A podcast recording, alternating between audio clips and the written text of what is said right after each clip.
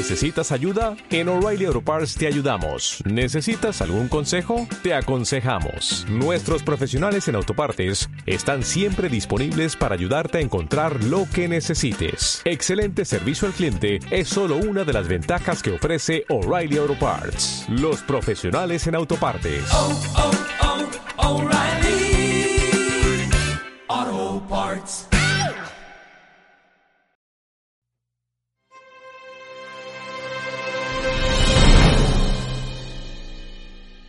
Bienvenido, Nick, por fin. ya estamos todos. Muchas gracias a todos los visitantes y bueno, ya sabéis que la idea es que os voy a presentar a, a, a los integrantes de Ciencia 3.0, eh, comentaremos algunos temitas de, de, los que queremos hablar, pero estaré encantada de que eh, subáis la mano y nos pidáis intervenir cuando consideréis oportuno por recordaros, porque además veo gente nueva, lo cual me encanta, es que eh, yo soy Sonia Blanco, soy profesora en la Universidad de Málaga de Comunicación y, y Periodismo y por tanto mis conocimientos de ciencia son bastante escasos, pero por eso me rodeo de lo mejorcito de este país y, y, y allende los mares, porque tenemos a Marco Calzado, que es profesor titular de Inmunología e investigador en la Universidad de Córdoba, además es miembro de la Sociedad Española de Inmunología, que hoy comentaremos eh, el comunicado que han publicado aquí en España. Tenemos a Nick Guzmán, que es eh, doctor en Medicina Interna, investigador y profesor en la Universidad George Washington de, de Washington eh, DC, y a Manolo Terrón, el mejor sanitario de la ciudad de Córdoba. Ellos son los que más saben de vacunas en Twitter Spaces y por eso vamos a hablar con ellos. Lo primero que tengo que preguntaros, bueno, llevamos como 24 horas muy calentitos. Me parece que cada país toma su decisión y en España eh, ya se ha decidido que la variante de, o la vacuna de AstraZeneca se va a poner desde los 60 hasta los 69 no se sabe todavía qué va a pasar con aquellos que tienen la primera dosis y hay que inocularles la segunda, pero como comentaba, la Sociedad eh, de Inmunología Española eh, ha publicado que ellos piden que se les dé la segunda también de AstraZeneca, según tengo entendido, y además que se amplíe la vacunación hasta los 79 años. Y por alusiones, eh, quiero que empiece Marco hablando de esto. Um... Bueno, sí, la Sociedad Española de Inmunología lo que... Uy, me escucho con retorno, pero bueno. Ya está, ya está. ¿Ya? Ah, que sí, lo que, lo que propone creo que es lo más, de hecho, lo sensato, ¿no? Eh, eh, primero que, bueno, en realidad creo que lo que propone uh, es eh, a los que llevan por la pregunta que creo que me has hecho, me perdí con el retorno, eh, es que eh, a los que ya tienen la primera, la primera dosis, o bien no se les ponga ninguna, ¿vale? O sea, no se les ponga ninguna más y sea uh, solamente con la primera con la, con la primera dosis que ya se demuestra que hay una, una bastante eficaz, ¿vale? Y en todo caso, eh, sí se, se, le ponga la segunda dosis, ¿no? Porque, mmm, porque básicamente tenemos estudios suficientes que, de nuevo, si queréis, queremos discutir, que respaldan por la eficiencia y la eficacia de esta, de esta vacuna. Y por franjo, la franja de edad que se propone, bueno, pues de nuevo también, pues, pues básicamente basada en los ensayos y en los estudios que ya tenemos uh, publicados y que son entre, eh, bueno, en este caso de 60, de 60 a, hacia arriba y aumentan la franja hacia hasta los 79, básicamente porque ya existen, eh, yo digo, ya existen trabajos y publicaciones en los cuales se ve que esta, vacuna es, es eficaz eh, por encima de esa edad. Antes, en el, en el, inicio de la vacunación con AstraZeneca no se habían incluido a las personas mayores de 65 años, bueno, pues porque no, eh, bueno, pues yo digo que una historia larga, AstraZeneca no, de, no, no metió en, los primeros ensayos clínicos a, estas personas, ¿vale? Por, un poco por seguridad, pero después se demostró que era eficaz y por lo tanto, bueno, pues al final, pues la, el rango de edad es ese, ¿no? Entonces, básicamente, en, con, y en resumen, eh, a los que ya lo tienen, eh, mejor o le ponemos la segunda dosis de, de, la AstraZeneca o mejor no ponemos nada, ¿no?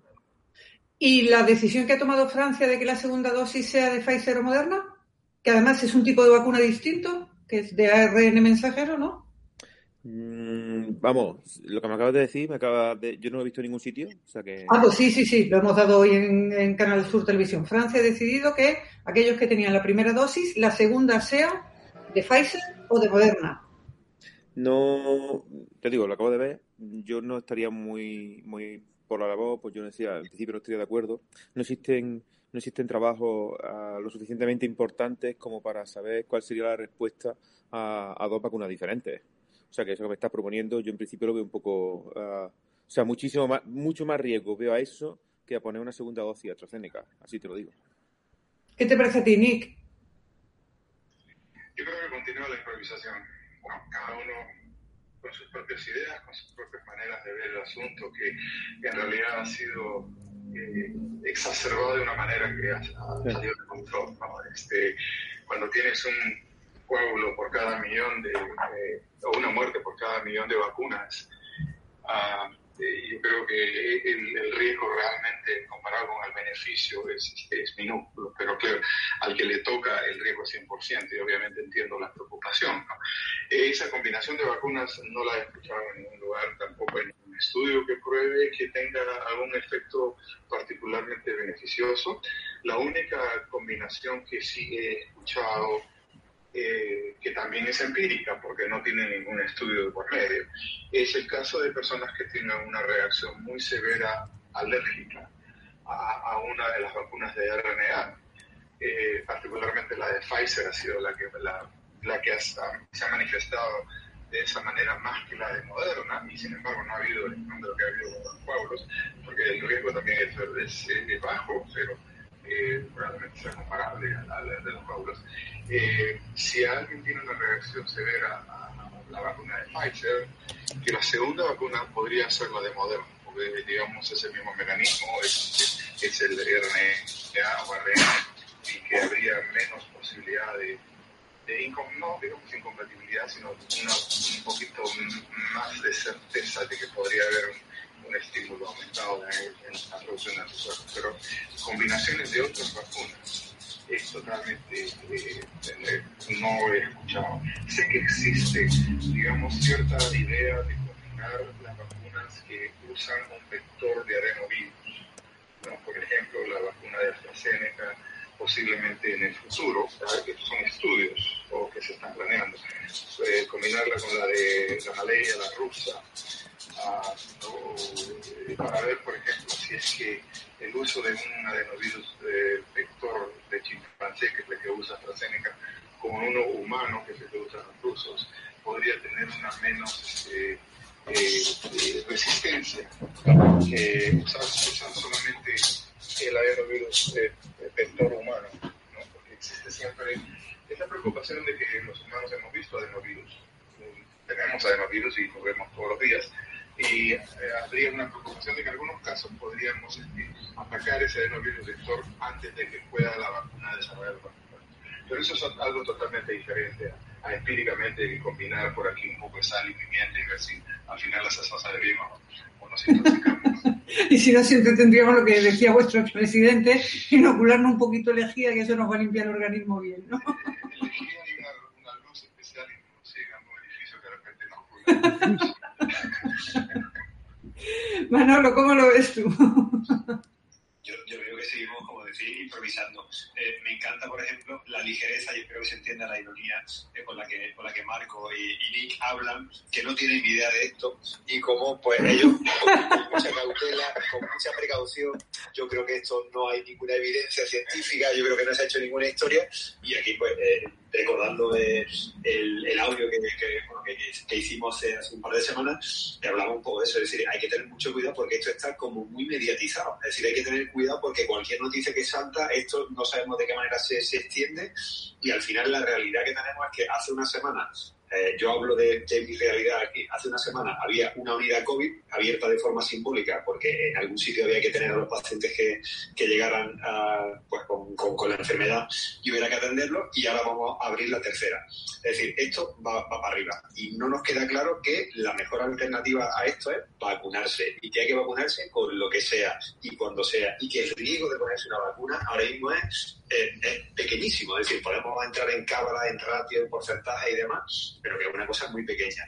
y que la alternativa es mucho peor. La alternativa es que eh, te puedes poner muy malito y, y puedes, puedes, pasarlo bastante mal. Entonces yo creo que esto, es decir, habría que, habría tener mucho cuidado y escuchar a la gente como, como Marco o como, como Nick y, y, ver un poco por dónde, por dónde apuntan. Es decir, los riesgos son pequeños, hay que vacunarse, con lo que sea ya. Eh, ya hablaremos de más vacunas, de más estudios, de más cosas cuando pase más tiempo, pero lo, lo importante ahora es correr mucho, vacunando mucho a la gente.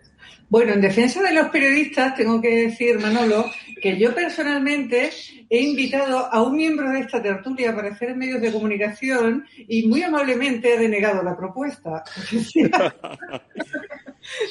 o sea, que es que decir que, que, los medios estamos escandalizando mucho, pero es que a veces no tenemos manera de que la gente que sabe eh, pueda venir y, contarlo adecuadamente, además, y de manera que se entienda. Pero con, respecto a esto que sí, yo creo que, que, es muy interesante que pongamos un poco el foco en esto de toda la información que está saliendo de repente. Eh, concretamente, además, sobre AstraZeneca, cuando sabemos que todas las vacunas han dado problemas. Esta mañana Marco comentaba por el chat un dato que me parecía muy interesante, es si todos los españoles se vacunaran, todos, absolutamente todos, existe la posibilidad de que 33 murieran de un trombo, que evidentemente es una cifra eh, ínfima. Y, sobre todo hay un, un, artículo que nos ha aportado uno de nuestros oyentes favoritos, Hilario del Confidencial. Eh, Hilario es el oyente, el medio es el Confidencial, el artículo es de Ignacio Varela, en el que aporta también algo muy interesante y que también habíamos mencionado nosotros. Aquí hay un problema mmm, gordo en que la vacuna de AstraZeneca es una vacuna de 6 euros que tiene muchos menos requerimientos de conservación, sería mucho más fácil de distribuir también a países eh, en vías de desarrollo, mientras que tanto la vacuna de Pfizer como la de Moderna pueden llegar hasta 10 veces, pueden llegar a costar hasta 10 veces más por dosis. Hay aquí intereses comerciales escondidos detrás de esta campaña contra la vacuna de AstraZeneca? Esa es la pregunta que os planteo. Marco, ataca. ¿Yo? yo a ver, esto es una opinión puramente personal, ¿vale? Yo, creo, yo creo que no. Uh, o sea, yo creo que especialmente contra la AstraZeneca no hay, no hay, no, no, no hay un interés especial en tumbarla por eso, ¿no? Como contamos o como ya os conté ¿no? en el audio anterior, es cierto que desgraciadamente AstraZeneca ha tenido, o esta vacuna, la vacuna de Oxford, ha tenido un desarrollo, vamos a decir que desafortunado, ¿vale? Eh, ha habido bastante, ha habido bastantes equivocaciones, bastantes errores, y, eso ha llevado a, confusiones y a muchos problemas, ¿no? Eh, pero en el propio desarrollo de la vacuna, ¿no? Eh, pero pero eso al final lo que ha provocado básicamente, yo tengo la sensación, no sé la vuestra, es que estamos básicamente observando o estamos asistiendo a un desarrollo de un medicamento, de una, en este caso, de una vacuna, a tiempo real, tipo gran hermano. Esto no ha ocurrido nunca, jamás en la historia que yo recuerde, la historia de la medicina. Eh, o sea, de hecho, yo doy clases eh, de desarrollo de, fármacos y nunca he, hemos tenido esta observación o esta por parte de la, de, la, opinión pública para el desarrollo de un, fármaco. No estamos, entre comillas, dejando que, creo, ¿no? Que, el desarrollo normal siga su curso, que la ciencia siga su curso, ¿no? Uh, y tenemos bastantes interferencias, tanto públicas como políticas, ¿no? Entonces, para mí la, la, vacuna AstraZeneca, como digo, sigue siendo tan valiosa o tan, tan, tan buena como era al principio. Simplemente tenemos mucha, yo digo, bastante interferencia pública. No creo que haya intereses, ya por eso, no creo que haya un interés especial en, en, en no sé, ¿no? en que haya una, una mejor que la otra. Simplemente, y no sé si algún día con más tiempo queréis os lo cuento, simplemente poner AstraZeneca tuvo un par de fallos que, que han desencadenado mucha desconfianza, nada más. Bueno, de hecho, algunos de esos fallos se apuntan también en ese artículo que hemos puesto ahí arriba también para que los puedan leer. Y Nick, ¿tú qué piensas? Que seguro que tú a lo mejor no eres tan bien pensado como, como Marco. Bueno, no sé qué decirte. ¿Me, ¿Me, escuchas, Sonia? Porque estoy acá entre tu, el Google y el Twitter. No sé por cuál hablar. ¿Soy yo la única que no está escuchando a Nick? No, yo tampoco lo escucho. No, Nick, no te escuchamos. Ahora, ahora sí. Que, que estoy entre el Twitter y el, y el Google y no sé con cuál hablar pero me, me, quedo con el Twitter, entonces sí, sí. no sé si vas a poder grabar lo que estoy hablando, pero en fin. Eh, mira, es difícil decir que esto se planeó, eh, que hubo un interés comercial, obviamente, porque nadie sabía lo que iba a suceder. Eh, no, seis meses atrás, ¿no? O sea, cómo iba a desarrollarse qué vacunas iban a hacer las, las que tenían resultados positivos, cuáles no, no, iban a tener resultados positivos. Algunas no, tuvieron, o sea, la vacuna de Merck no funcionó y, y Merck decidió unirse a Johnson Johnson para, para producir la de Johnson Johnson. Ah, ahora, después de que se comenzaron a descubrir obviamente los problemas de la vacuna de Seneca, es probable que haya, podría haber habido un interés comercial de propagandizar esto de una manera desproporcionada. No, no se puede, obviamente, eh, concluir que no, pero tampoco tengo ninguna evidencia que sea, que sea cierta. Ahora sí me parece exagerado que ciertas vacunas, por ejemplo la vacuna de Sinopharm, una china, que realmente no hay ninguna transparencia porque no tenemos ni siquiera datos publicados, mm. eh, en Latinoamérica se esté vendiendo por 75 dólares la dosis. O 75 dólares, no sé si son las dos dosis, pero 75 dólares comparados a los que has dicho, 50 euros de Pfizer y, y los de AstraZeneca, que son costos. ¿no? Entonces, obviamente, esto tiene que ser considerado, particularmente cuando hablamos de países de, de bajo o medio eh, ingreso, ¿no? de pocos recursos, esas son las vacunas, las, las vacunas a costo, las vacunas más baratas, las vacunas que no tienen una cadena de frío complicadísima, como la de Pfizer, por ejemplo, son las que van a tener el mayor alcance, son las que realmente van a ayudar a solucionar la pandemia. Acordémonos que mientras haya enfermedad en algún lugar, en algún continente, es muy difícil erradicarlo. Eh, esto tiene que ser un, proyecto global en donde se erradique o se minimice eh, el COVID eh, a, a, nivel, como dije anteriormente, redundancia global. Sí, yo creo que también es importante incidir en eso porque estamos muy preocupados de conseguir nosotros vacunas para nuestra población. Vemos constantemente comparativas en España sobre si Andalucía tiene más que Extremadura o tiene más que Cataluña y luego si España tiene más que Alemania o tiene más que no sé cuánto. Eh, y no entendemos que la vacunación hasta que no sea global no va a funcionar, ¿no, Manolo? Yo creo que esa es la historia. De hecho, de hecho hablábamos el otro día.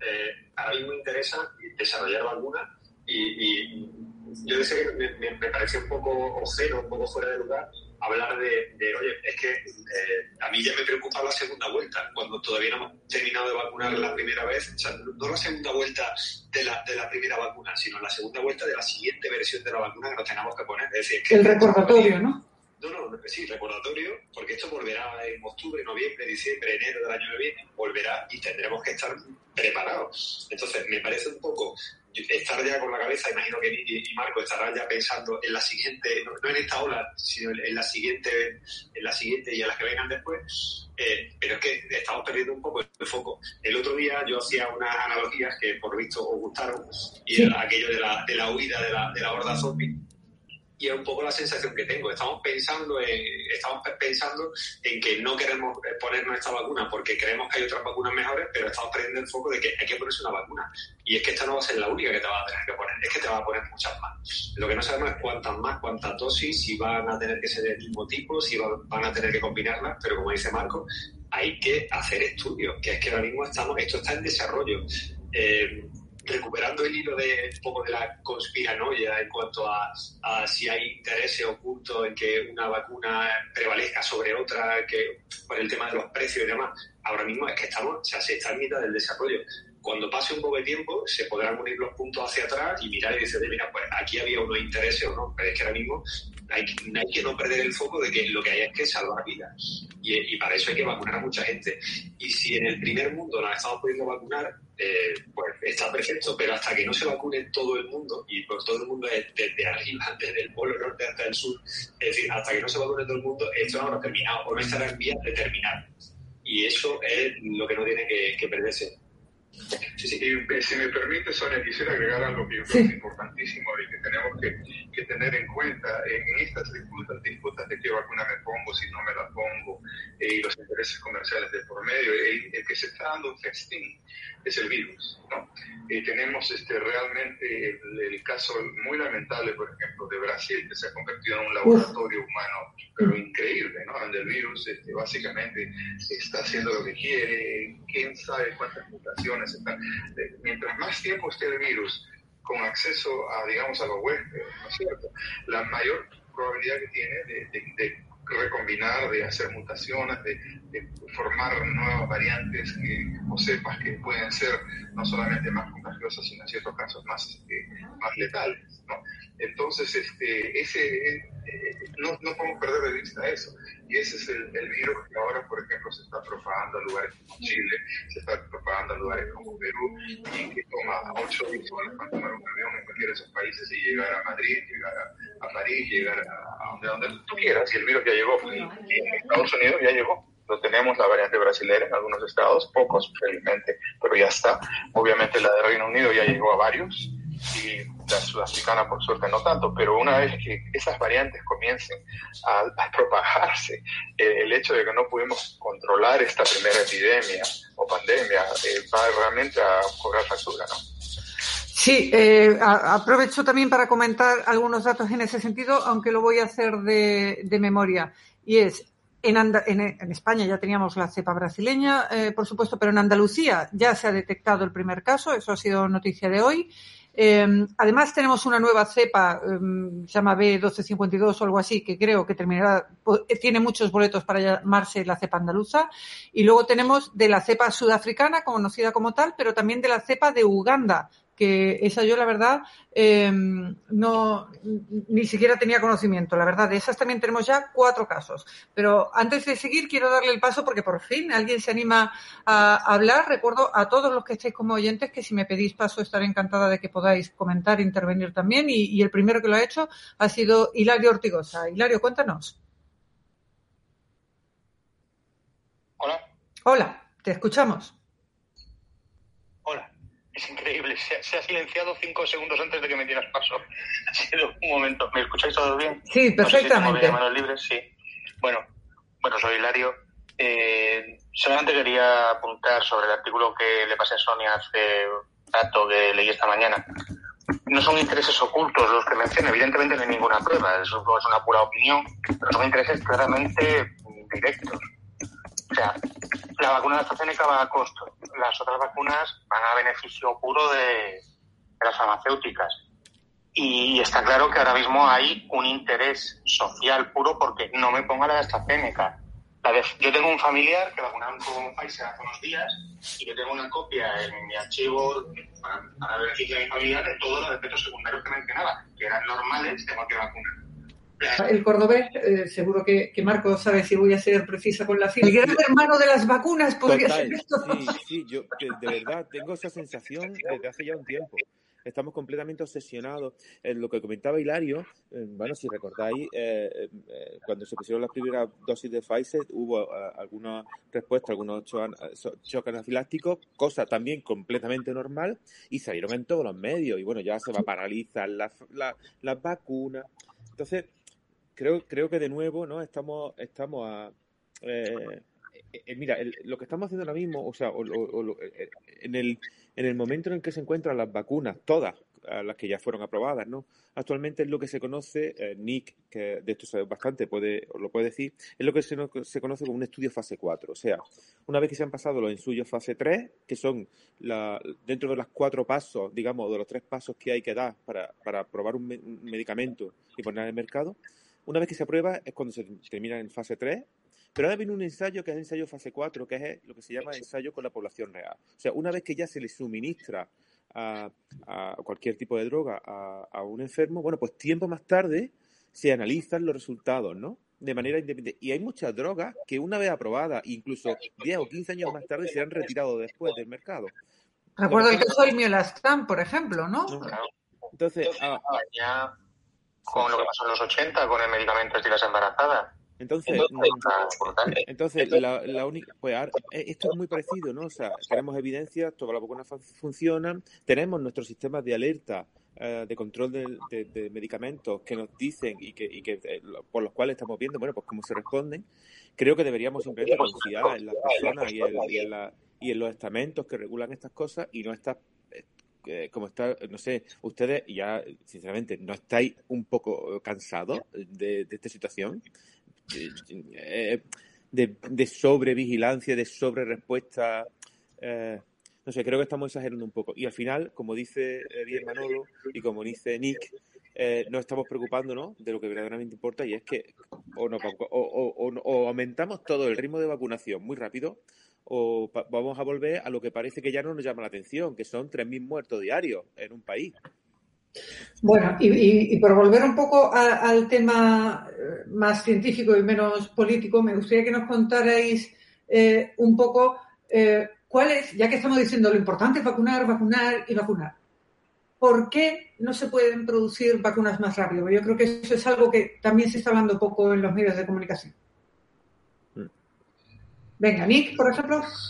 ¿Por qué no se pueden producir vacunas más rápido? Es la pregunta, Sonia. Bueno, e, es que estas vacunas se han producido de manera rápida.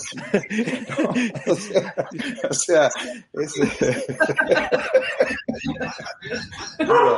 Ah, si, alguien tiene, si alguien tiene el chip para hacer, eh, en realidad este ha sido tiempo récord, o sea, es, es absolutamente increíble. Una vacuna toma años, o sea, hay vacunas que toman 10, 15 años, hay vacunas que no tenemos. No, me refiero, no me refiero a la creación de la, de, de la vacuna, al invento como tal, llamémoslo así, sino ahora a producir en masa la cantidad de viales que se necesitaría. Ah, ok, ya te entiendo. Así es, sí, sí. Es este, obviamente, se necesita...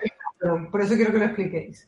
Para la manufactura se necesita obviamente no solamente tener la infraestructura para hacerlo, para poder, ah, digamos, expandir la cantidad de, de, vacuna que necesitas, pero también los, los, este, los, contenedores de vacuna, todos los otros ah, eh, aparatos o, dispositivos que acompañan a la vacuna. Y hay que tener realmente una capacidad de, de, lo que llaman buenas prácticas clínicas para hacer este, la producción de medicamentos en general, que no es fácil de, conseguir y es muy cara también, ¿no? El caso más claro es, este, por ejemplo, ahora acá a pocos eh, kilómetros donde yo estoy, en la ciudad de Baltimore, donde Johnson Johnson y AstraZeneca, los dos estaban eh, manufacturando vacuna, hubo problemas de manufactura, errores, este, que al final han llevado a que una producción alta o grande de, la vacuna de Janssen no pueda ser utilizable. Entonces, realmente se necesita mucho control de, calidad, ¿no? Eh, y una infraestructura muy cara. Y eso, obviamente, a pesar de que ciertas, AstraZeneca ha hecho un, un esfuerzo bastante grande de antes de que la vacuna estuviera disponible, tratar de contratar con muchos eh, laboratorios industriales alrededor del mundo para tener lista la capacidad de producir las vacunas cuando ésta esté disponible ya para el público. Pero eso toma mucho tiempo y toma trabajo y toma dinero, ¿no? Bueno, y, y eh, perdón, Manolo, tira, tira. Bueno, y, y, esto teniendo en cuenta además que, o sea, eh, que justamente las vacunas que estamos haciendo ahora, o que, este, sobre todo las vacunas basadas en ARN, o sea, la capacidad de producción es, bueno, comparadas con las vacunas, digamos, clásicas, o sea, son rapidísimas, pero rapidísimas, eh, ¿no? De hecho, las vacunas clásicas basadas en péptidos, basadas en proteínas, de hecho, por eso un poco se descartaron al principio, por la, por la por la lentitud o por la dificultad de su, de su producción. ¿no? El, el, la, la, verdad que es lo que dice Nick, el nivel de producción que tenemos ahora mismo de, de vacunas es altísimo. Ya una cosa fuera de eh, construir, bueno, simplemente tener una planta que cumpla las características y los requisitos para poder producir un fármaco, mm, bueno, de hecho, bueno, en, en nuestro país, en España, no tenemos ninguna. Si ya no sirve de consuelo. continuamos con el pensamiento mágico, Marco. Eh, si eh, nos, nos, retrotraemos al inicio de la pandemia y eh, decíamos, eh, hay dificultad para conseguir mascarillas, mascarillas quirúrgicas, que son las mascarillas más cutres y más disponibles que encuentras en cualquier hospital, pues encontrarlas antes de la pandemia en cualquier sitio. Es decir, si había dificultad para eso, imagina para una vacuna. Si había dificultad para conseguir respiradores, Imagínate para producir una vacuna. ¿Por qué no hay más respiradores? ¿Por qué no se producen más respiradores? Pues por el ningún motivo que no se producen más médicos así con una varita mágica ni más enfermeros de un día para otro, porque hace falta un tiempo de elaboración.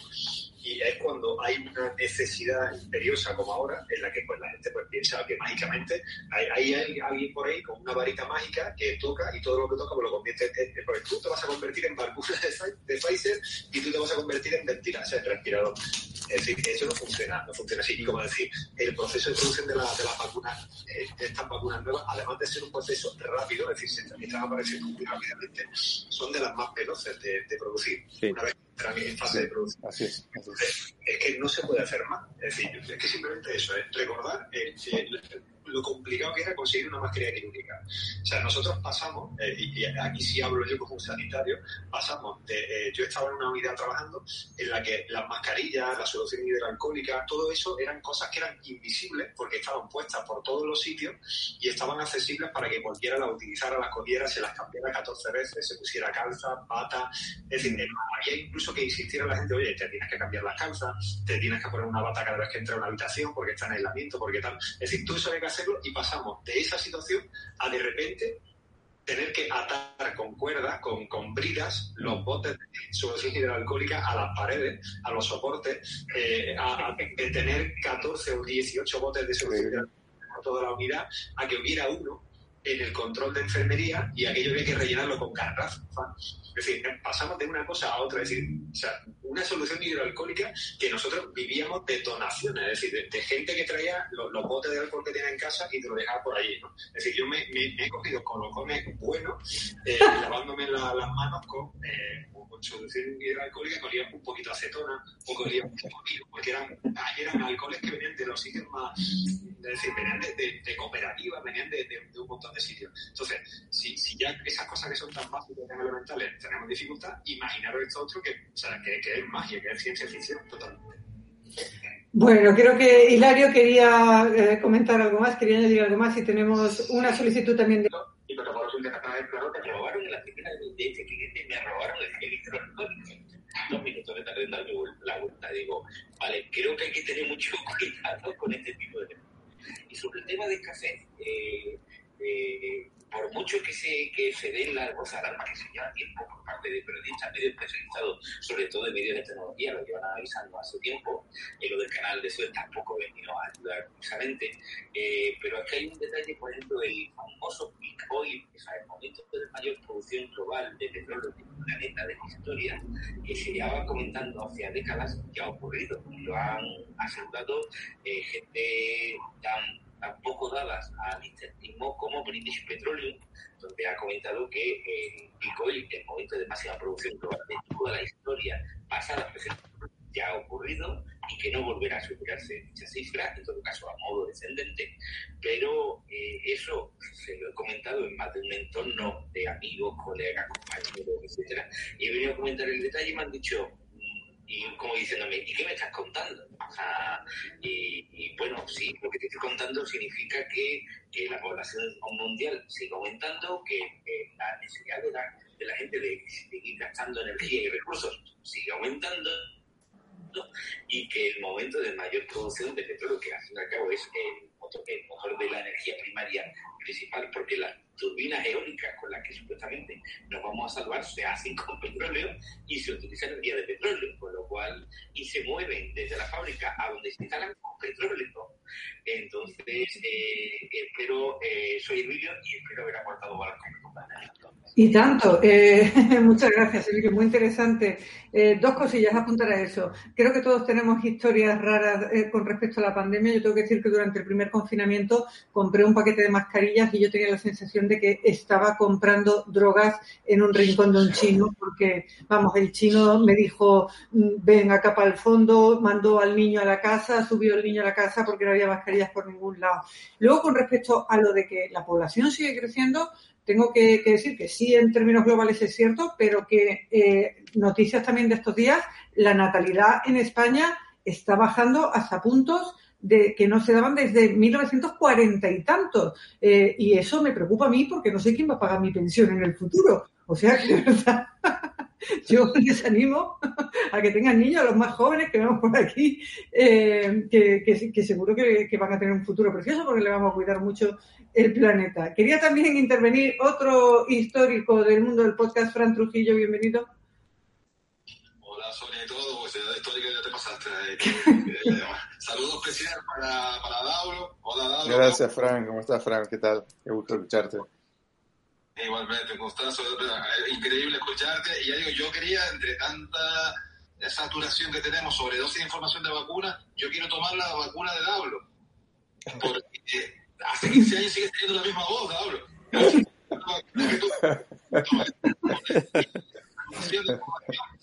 Lo tengo claro.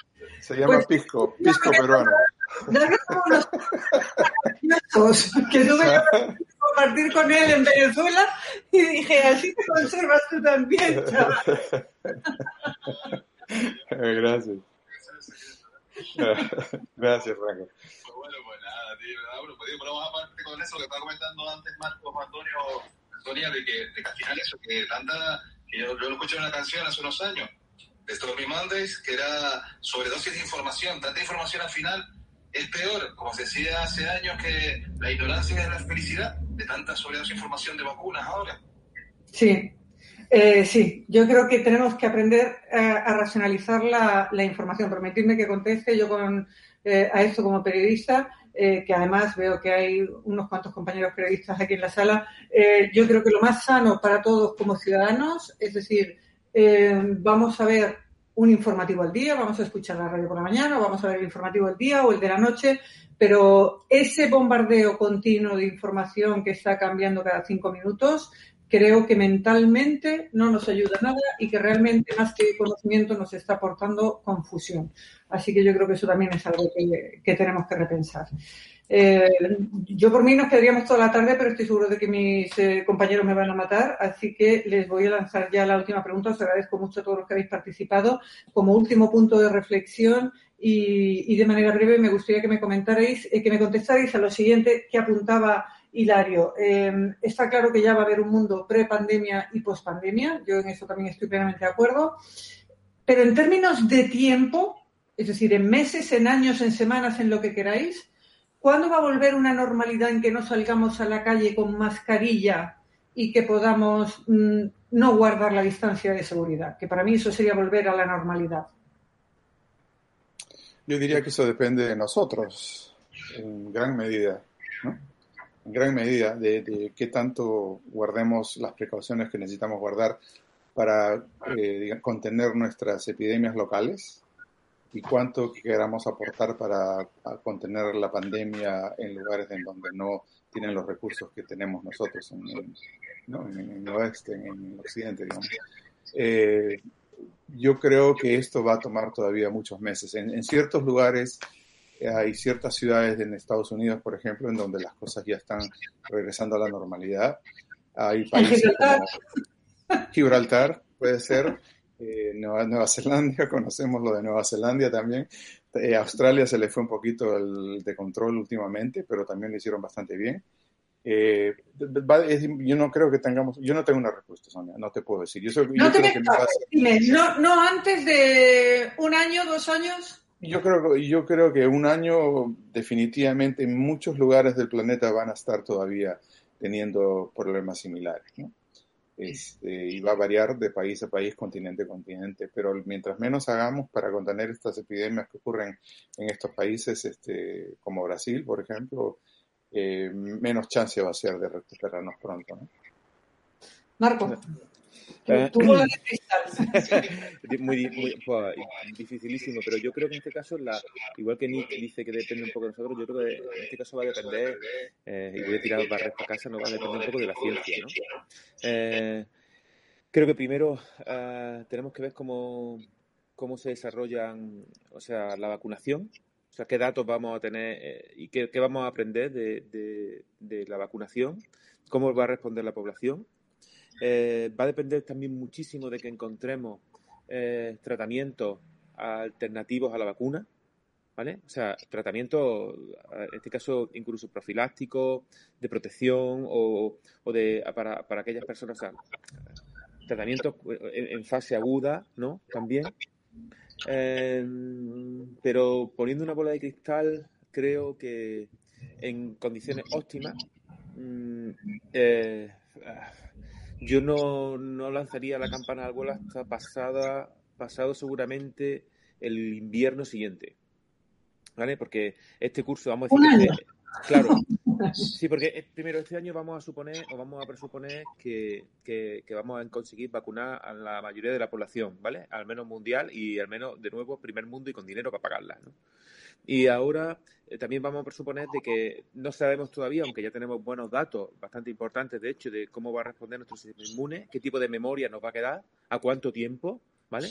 Entonces, eso es un dato súper importante y muy relevante que tenemos que conocer. Eso nos dará, como ya digo, eso nos dará hasta, hasta la siguiente campaña de invierno y ahí, para mí, marcará el, el, antes y el después. Eh, la aparición o no de nuevas cepas y la respuesta, en este caso, de, de, las vacunas a esa nueva cepa y de la memoria inmunológica que nos quede a esa nueva cepa. Por tanto, mínimo, antes de bajar la guardia, mínimo, pues invierno siguiente y máximo, no sé, yo creo que en un, o sea, no, yo no creo que en más de dos o tres años consigamos verdaderamente integrar, eh, digamos, este nuevo virus en, en, nuestra normalidad como otros, como otros virus con los cuales convivimos normalmente. ¿Vale? Vale, bueno, pues antes de que no conteste Manolo, quiero cederle un momento la palabra a Valeria, que, la, que nos la ha pedido. Bienvenida, Valeria. Hola, ¿qué tal? Sonia, muchas gracias eh, por organizar esto y por invitarme a hablar. Quería comentar un poco desde la perspectiva sociológica, eh, cuando has mencionado la cuestión de, la mascarilla y de esta normalidad. En sociología... Regulín, Valeria, no te escuchamos. Sí. mucho el objeto Valeria, no te estamos escuchando. Bueno, te escuchamos, pero muy entrecortada. Sí, se entrecorta, exacto. Me parece a mí que Valeria tiene la conexión regular. Bueno, si quieres, Manolo, ve contestando. Si vemos que Valeria recupera, intentamos que vuelva a exponer su idea, que tenía pinta de ser muy interesante. Manolo, uh, dinos tiempo. Marco no ha afinado, no dicho si por la mañana o por la tarde. Eso no Yo voy a seguir el guerra lo siento, pero yo me salgo ya de aquí del programa. Eh, veo a mucha gente preocupada porque le toque el gordo de Navidad este año que viene, ¿vale? Es decir, tenemos tres veces más probabilidad de que nos toque el gordo de, Navidad, de, la lotería de Navidad, que de que nos toque eh, algún efecto adverso de los chungos por ponernos una vacuna. Entonces, yo me, me encantaría ver esta indignación en la gente cuando se fuma un cigarro y dice, estoy castigando mi cuerpo con esto y estas son las consecuencias. O estoy castigando mi cuerpo por no hacer una dieta saludable o por, eh, pues yo qué sé, pues por no hacer ejercicio. Me parece que la cosa se saca un poco de madre. Como decir, hay una, una sobre, sobre información y la gente que no tiene a lo mejor las cosas claras, pues mezcla, confunde y, bueno, pues, pues al final digamos que lo que te crea es un poco esta, esta incertidumbre sobre lo que va a pasar. Evidentemente, hasta que no pasen varios inviernos, como dice Marco, hasta que no pasen igual un par de, par de años o tres y veamos cómo evolucionan las vacunas, cómo va respondiendo nuestro cuerpo a lo que se nos viene encima, pues eh, es que nos queda mucho trabajo por delante por, por hacer. Las mascarillas han venido para quedarse. Eh, el verano pasado, aquí en Córdoba, recuerdo, esto es, eh, bueno, esto es el Kalahari del sur de España, 40 grados a la sombra, creíamos que no íbamos a morir y aquí todo el mundo haciendo con mascarilla en la calle sin problema. Entonces, pues eh, esto ha vuelto, o sea, esto ha venido para quedarse y nos tenemos un poco que, hacer a esa, esa idea. Eh, ¿Qué más puedo decir? Eh, le hemos explicado ya a Nick lo que era el salto de la reja. Le mandaste esa foto que le prometiste la semana pasada, o hace un par de semanas. Ah, pues mire, busqué. ¿No, ¿No mandé un vídeo de YouTube con el salto de la reja? Tengo una analogía para Nick. Esto es como el asalto.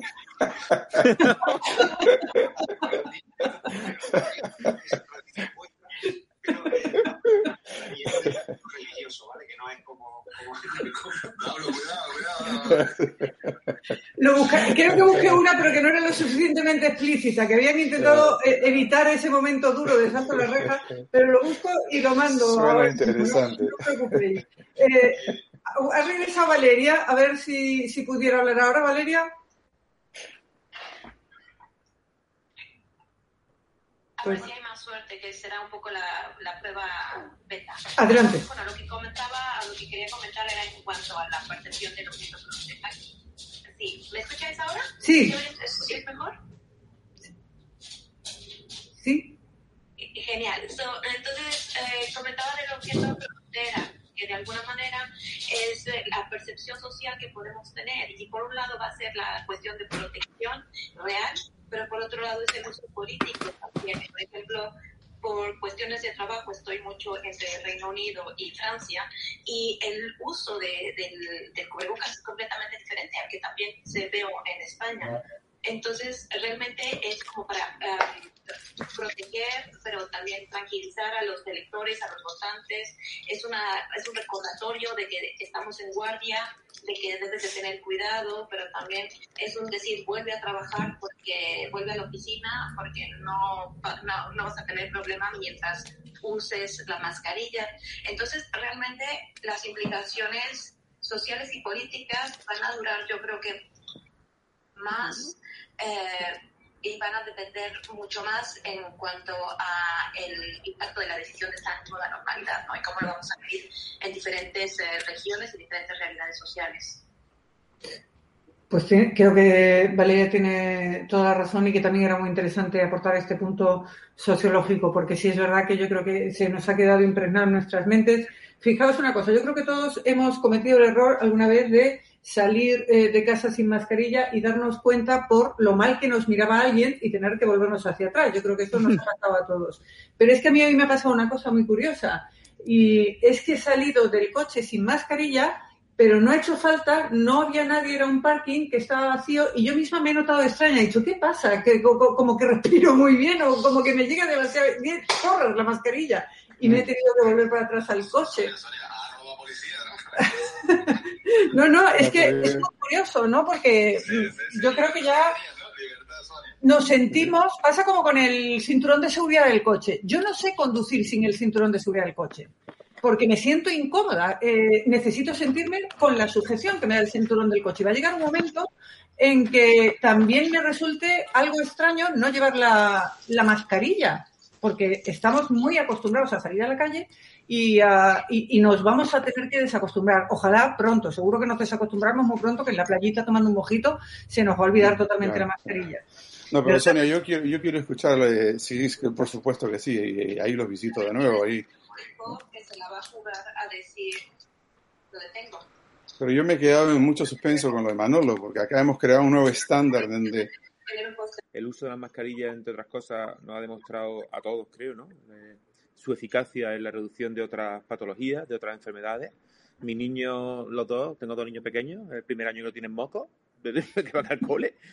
Eh, empezaron en el cole el primer día, al, primer día ya tenían moco y lo soltaban al dejar. Este año no ha ocurrido así. Bueno, perdona la broma, pero es así. Se han reducido casi todas las transmisiones de enfermedades, de enfermedades eh, ¿no? transmitidas tipo similar a, este tipo de virus.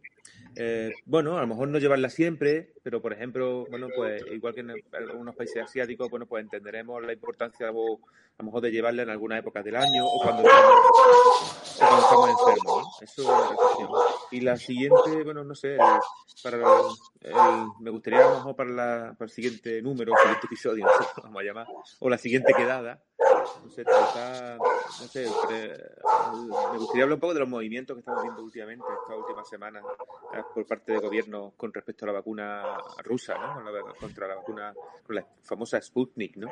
Que a mí me tiene, la verdad, me tiene bastante interesante los movimientos que están haciendo algunos países en ese aspecto. Y bueno, y la vacuna en sí también me parece bastante interesante. Entonces, bueno, pues eso, os dejo para, para la semana que viene. No, yo quería enfatizar, este, muy interesante la discusión hoy día, Marco Manolo, enfatizar lo que has dicho, Marco, que este año en Estados Unidos, eh, usualmente en cada año durante la época de la influenza o la gripe, hay miles de niños que mueren de influenza. Este año se reportó una muerte de un niño ah. eh, por influenza. ¿no?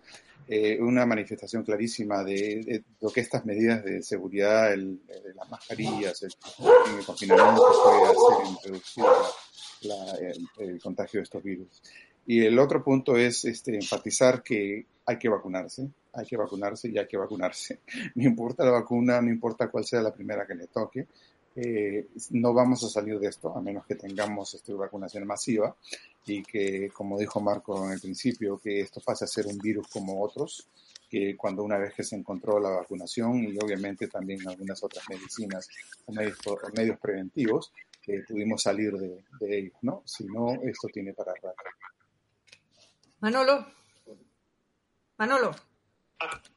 Nada, yo creo que ya, yo ya he aportado todo lo que tenía que aportar. Yo creo que ya me, me parece bien lo de, me parece lo de relajar un poco el tema con esto, con lo del visionado de este que recomienda. Eh, pero yo creo que tenemos por ahí muchas más películas para, o, más sí. para recuperar. Hay muchas. Pues nada. Si seguimos, si seguimos con la analogía, vamos a, voy a, voy a, voy a, a desvariar mucho. Así que voy a, voy a contener.